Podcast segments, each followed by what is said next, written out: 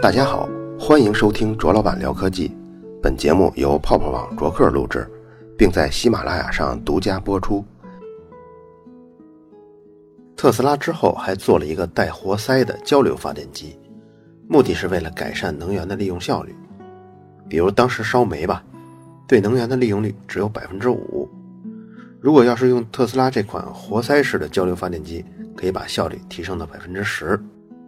虽然这个活塞式的发电机没有在专利上给特斯拉带来什么收获，但是却让他交上了一位好朋友，而且还是一位著名的文学家马克吐温。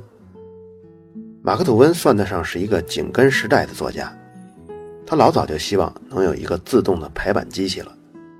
当时确实是有人在做这种东西，开发当中正赶上电力供应的突飞猛进，于是他考虑能不能采用特斯拉的交流发电机呢？马克吐温是这个新项目的主要投资人，所以项目进展到供电系统的时候，特斯拉和马克吐温终于相识了。特斯拉本来就有很多新奇的表演项目，马克吐温呢又是那么拥抱新技术，于是三天两头的就往特斯拉的实验室跑。俩人一来二去成了好朋友。特斯拉这个活塞振动的发电机可以做成一个机械振荡器，人站上去以后浑身都跟着颤起来。特斯拉觉得这种快速振动能帮助食物在肠道里的消化。做工程研发的人经常废寝忘食，超负荷工作之后留下像胃病啊、便秘啊、肝胆功能都不好。这些人现在都站在上面，每天站一会儿，都说感觉棒极了。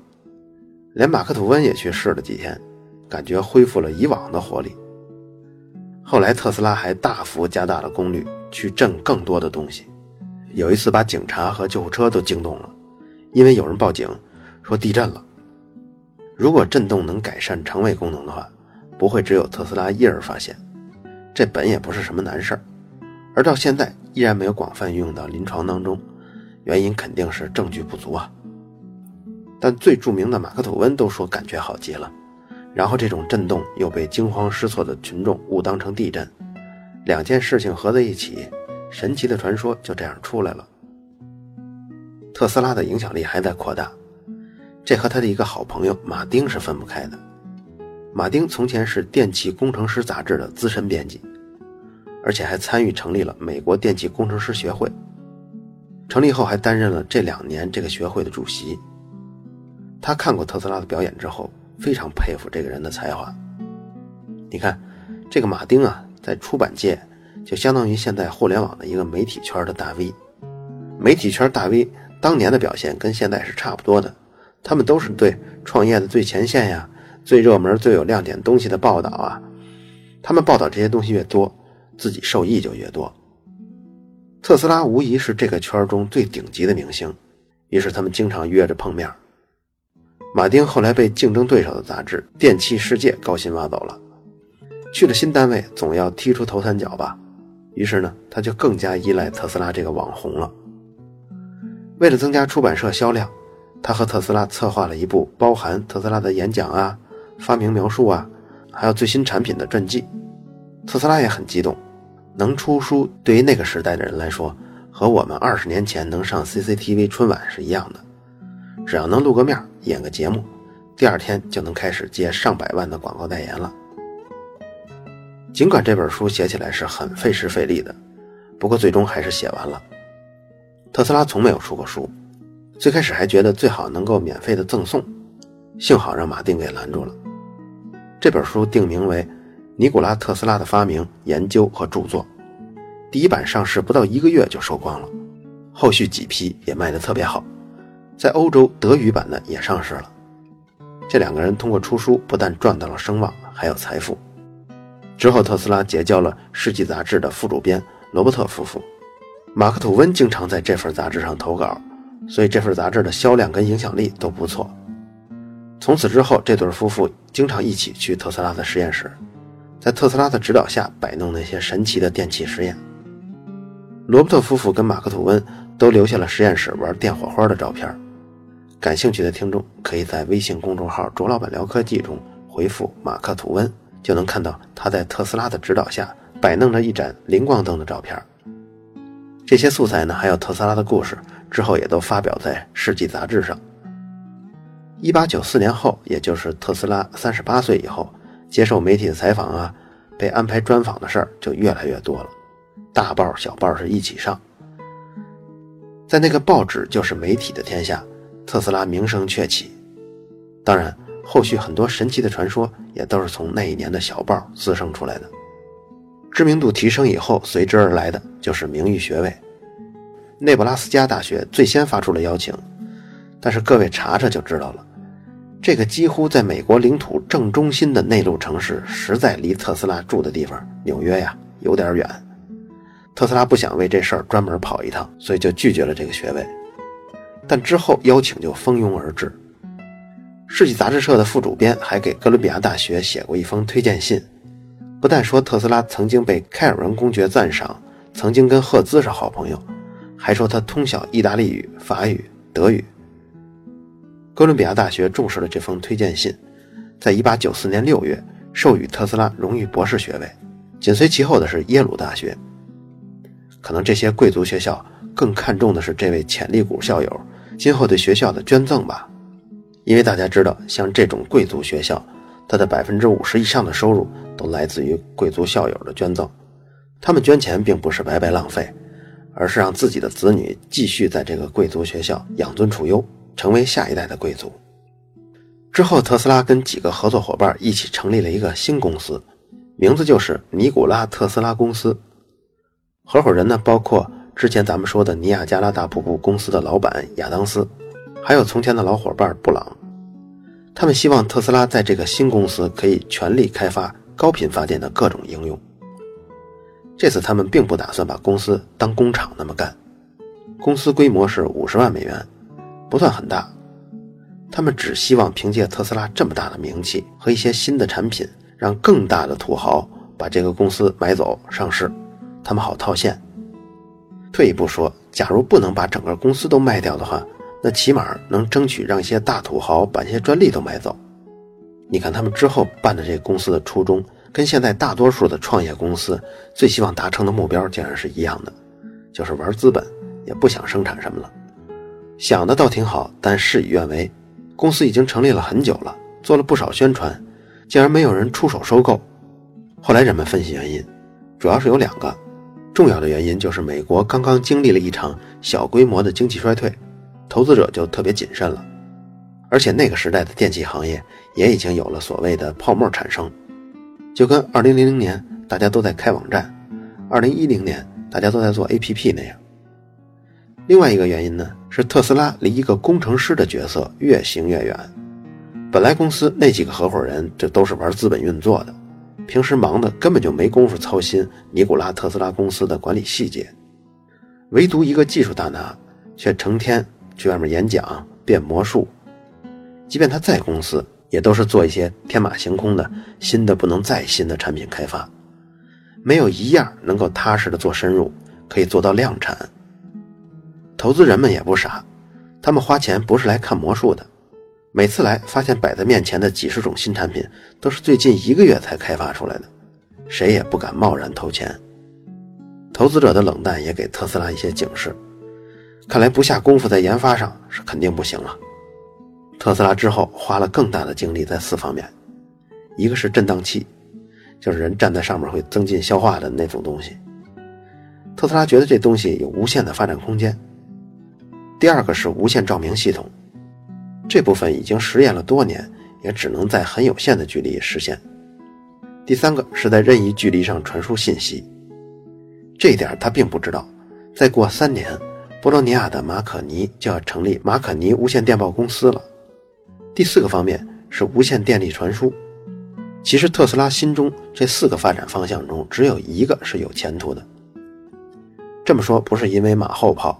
而是因为，即便以当年的科学进展，也依然是这样的。且不说颠来颠去到底能不能治胃病，无线照明系统跟无线电力传输其实是一码事儿。麦克斯韦方程组是可以精确地算出，在给定条件下，这样的传输效率是有多低的。即便放在今天，科技又突飞猛进了一百多年，无线电力传输的效率也完全不能商用。比如英特尔在2008年的开发者大会上曾经演示了一个无线电能传输，发射端跟接收端距离一米的状况下，可以传输60瓦的功率，能量的转换效率是百分之七十五。据说最近已经可以把效率提升到百分之九十以上了，但这个东西的成本可能是上百万的，距离可只有一米啊！如果你要传输的不是能量，你想传输的要是信号的话，那就完全不一样了。因为你在传输信号的时候，并不太在意这个信号传播当中会损失多少，因为只要我们还能识别信号的一跟零，我们就可以通过在接收端增加一个放大器，来去除噪音，放大有信息的部分，这样信息的传播就达成了。所以这也是为什么在这四方面上，只有无线信号传输有一个马可尼在和它竞争，在其他方面没有竞争对手。虽然直到后来我们才知道，原来发射出去的这些信号没有散失到宇宙空间中，而是因为平流层对信号有一个强烈的反射。这个事儿呢，是到1924年才被证实的。但马可尼在1897年就已经可以实现隔着大西洋发送电报了。弄清到底是怎么传过去的，反而是次要的。对于成立公司盈利来说，能传能接，接到的编码还能还原，这已经足够了。那些理论基础就让科学家去解决吧。马可尼跟特斯拉是在同一个时间段思考这个问题的，只不过马可尼目标非常明确，只要成功的远距离发射出一段摩尔斯电码就可以了。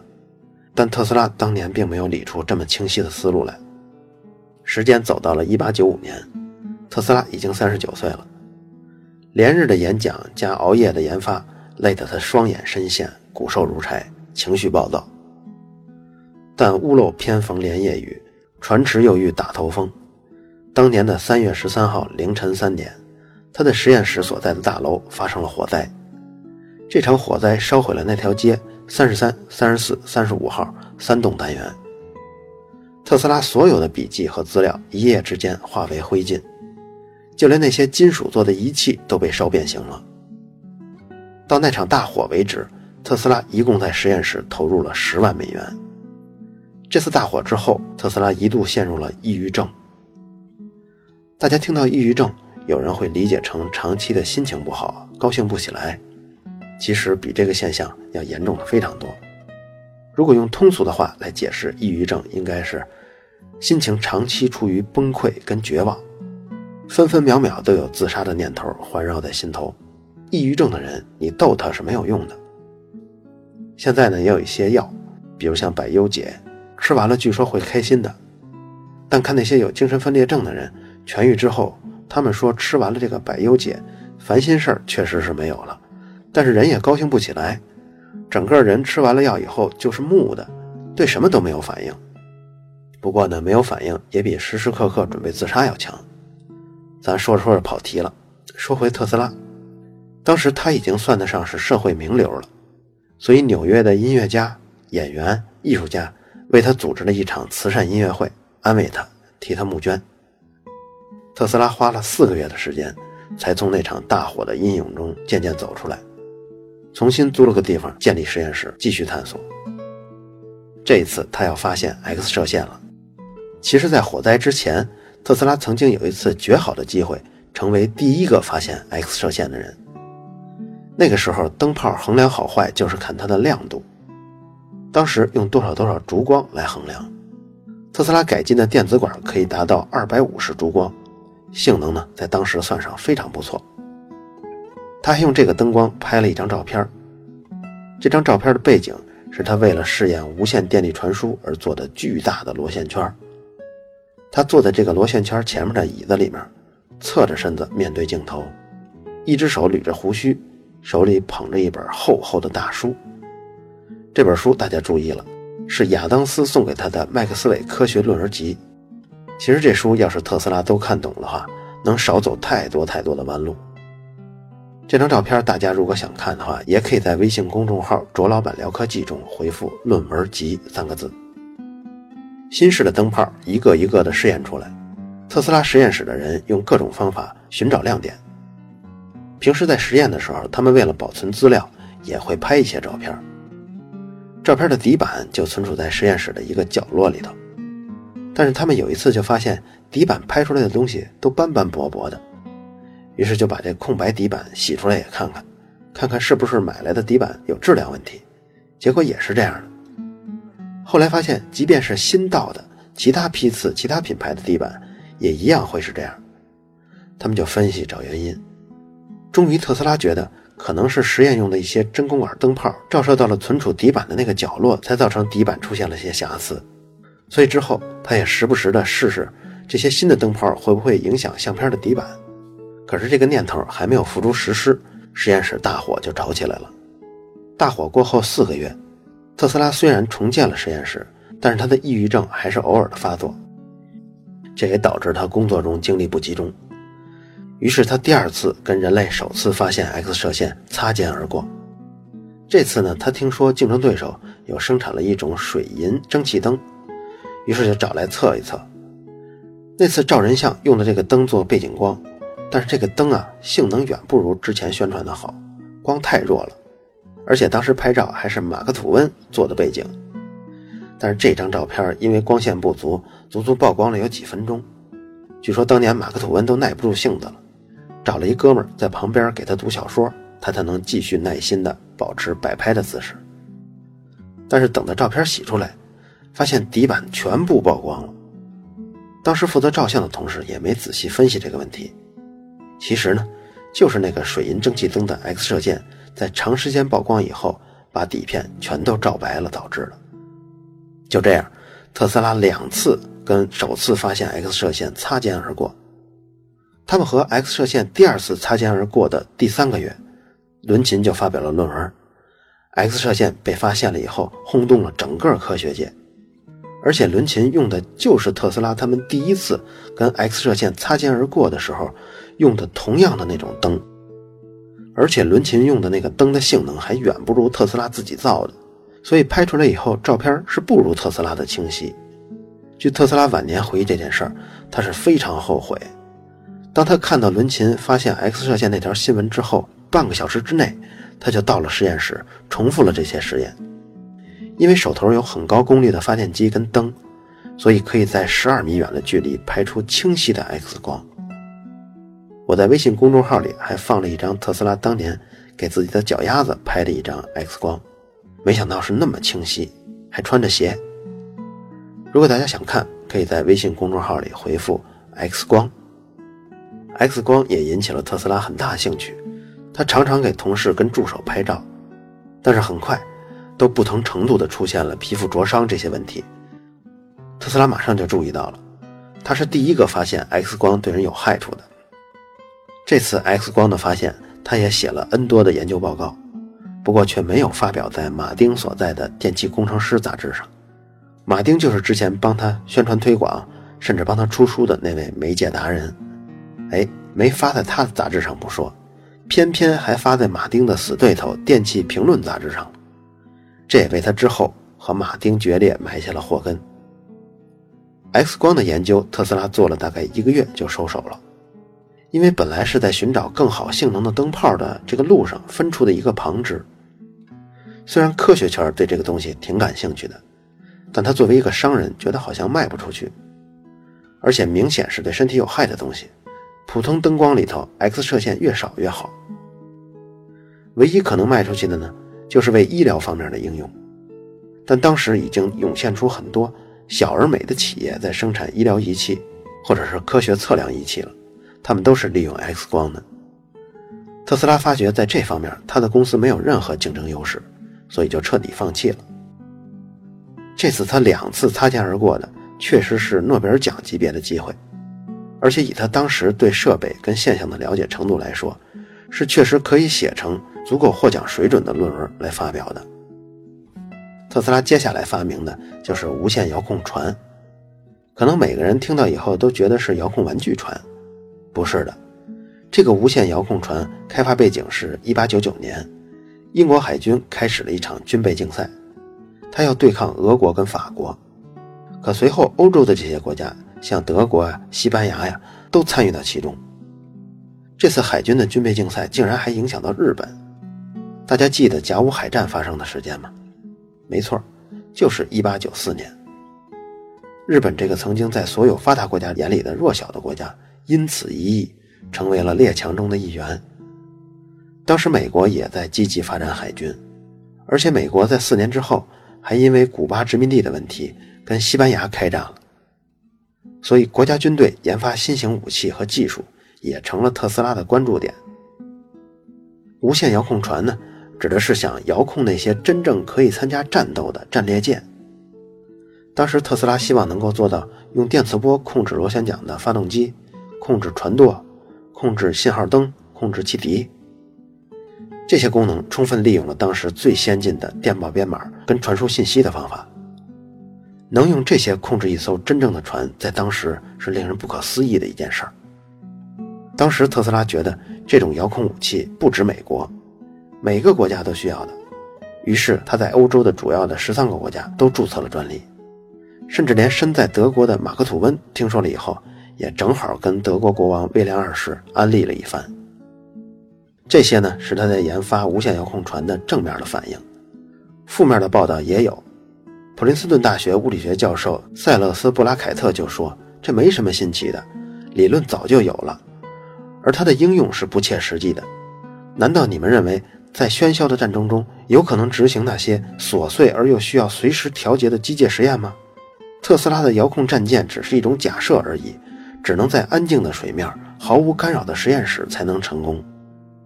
特斯拉之前得罪过的马丁，通过《电子工程师》这本杂志发了很多篇抨击特斯拉的文章，说特斯拉至今发明了上百样的产品，可以派上用场的，到现在只有一个交流发电机。他做了太多令人惊讶的宣传，但很少能够付诸实施。慢慢的，那个喊着“狼来了，狼来了”的人。就再也没人相信了。还有人发文章说，特斯拉这种遥控船的做法，早就是前人已经做过的了。克拉克去年春天就在麦迪逊花园广场连续演示了一个水下鱼雷遥控引爆的精彩表演。这样大篇幅的负面报道，马丁跟特斯拉也就彻底的分道扬镳。特斯拉失去了一个媒体中重要的伙伴。那么最后这个遥控船的身世怎么样了呢？特斯拉在1899年5月份做出了一条两米长的模型船，他为芝加哥商业俱乐部的成员做了一次表演。表演结束之后，又发表了一些关于战争与和平的看法。这就是遥控船的全部命运。这个时候，美国跟西班牙的战争早已经结束了半年多了。之后呢，这本书又收集了很多特斯拉性取向方面的资料，虽然没有什么证据吧。但作者分析特斯拉终身未婚，可能跟他更喜欢男人有关系。但这部分我觉得站不住脚，就不细说了。我把整个部分都放在微信公众号里边，想八卦这段的可以回复“性取向”三个字，别回声同性恋啊。特斯拉从1895年就开始考虑做一个全球无线电力传输的方案，基本构想就是把地球作为一个内导体，把大气层作为外导体。在这层区域中找出一个固有的频率，让发电一方跟接受电力的一方调整到这个频率上，接收端就能产生共振，实现能量传输。不过他被这一个想法卡住了好几年，要等之后他建立瓦登克利夫塔的时候才有新的进展。一八九九年，特斯拉终于找到了一位财主，当年这财主身价就已经一个多亿了，他只投了十万元给特斯拉。然后又去出国旅游了。当时特斯拉吸引投资人的理由呢，就是它发光效率高，而且价格便宜的灯泡，还有震荡变压器这些东西。不过实际上看到这位大财主根本也不关心公司的业务，特斯拉自己就跑到了科罗拉多，继续搞起他一直梦想的无线电力传输去了。特斯拉的探测器可以在几十公里外检测到它发出的能量了，虽然这个能量的强度非常低。但至少还是检测到了，在这个过程中，他也注意到一个非常微弱的信号，这个信号就像刚刚成功的马可尼的无线电报的信号。他曾经给美国红十字会报告了这个发现。特斯拉通过观察，他判断说这是火星传来的信号，然后他就猜测是那里的外星人发来的。其实特斯拉的判断呢，还是稍微有一点接近真相的。后来的天文学家发现。那个脉冲信号来自于木卫一切割木星磁场造成的。在火灾之前，他在从前的实验室曾经造出过三百万伏的高压、五米长的闪电。现在他计划要做五千万伏的电压跟三十米长的闪电。特斯拉那时的工作很多在现在看来是很简单的，但是1900年连一些必要的元器件的参数测量的设备都没有，比如像感值啊，它是多少就不好测，所以做电感的时候绕金属线是一个非常精细的活儿。其实现在涉及到开关电源的磁芯设计的时候依然是如此，开发阶段通过计算知道怎么绕线之后，把这些绕线的方法都写明白，一条一条的。老师傅跟新手绕出来的，就能达到一个完全正常工作，一个完全不能正常工作。你看，在缺少测量设备的一百二十年前，特斯拉能在很高压的情况下实现一些功能跟测量，还是需要非常丰富经验的。这期的补充资料呢，像马克·吐温在特斯拉的实验室玩电火花，还有特斯拉捧着一本麦克斯韦科学论文集的一张照片。还有他用 X 光拍下了他清晰的脚丫子的照片。另外还有这本书关于特斯拉是不是同性恋的分析，大家都可以在微信公众号“卓老板聊科技”中回复“论文集 X 光性取向”这三个词都可以。好了，以上就是本期卓老板聊科技，在同名的微博和微信公众号历史消息中，还有其他更精彩的内容，期待您的关注。